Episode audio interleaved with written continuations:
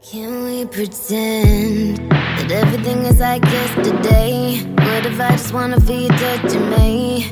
Ain't nobody perfect, so if you take a while and make it worth it, I wanna pretend. Morning, guys！各位同学，大家早上好，欢迎回到我们的英语口语每日养成每日一句 Express to Impress。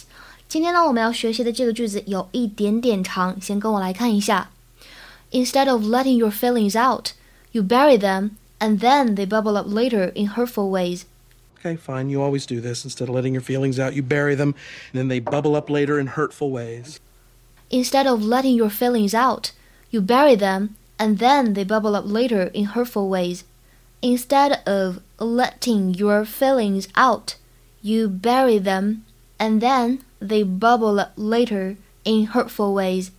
这个句子的意思呢，就是你不排解情绪，总是刻意去压制，之后呢又爆发伤人。 在这个句子的朗读过程当中，注意几点。首先，instead 和 of 可以连读，变成 instead of，instead of。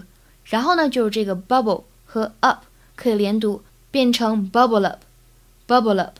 还有就是这个 later，如果呢在美音当中去读的话呢，这个 t 有一点点读成的的感觉，这是美音特有的浊化，变成了 later，later。So seeing your dad so proud of Manny didn't stir up any resentment? Mm-mm. Okay, fine. You always do this. Instead of letting your feelings out, you bury them, and then they bubble up later in hurtful ways. Okay, you know what? Uh, yes, all right, listen. I might still be holding a little resentment, but that's embarrassing and petty, and it's not a good color on me. It's kind of like you in yellow. You love me in my yellow shirt. It makes you look like the sun. Okay. Bubbling. Hurtful bubbling. 今天我们学的这句话当中呢，有几处值得我们来注意。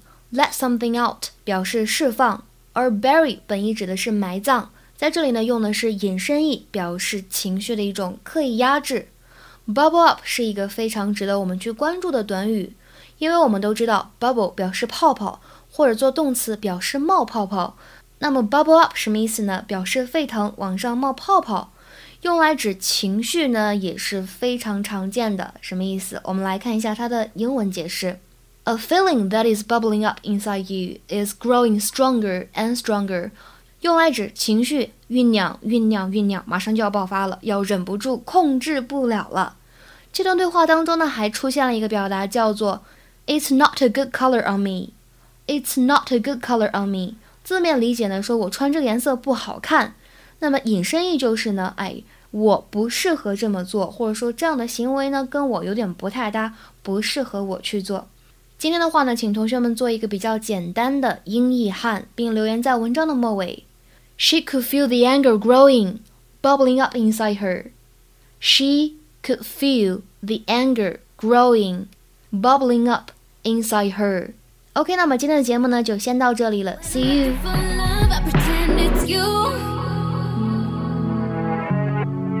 I love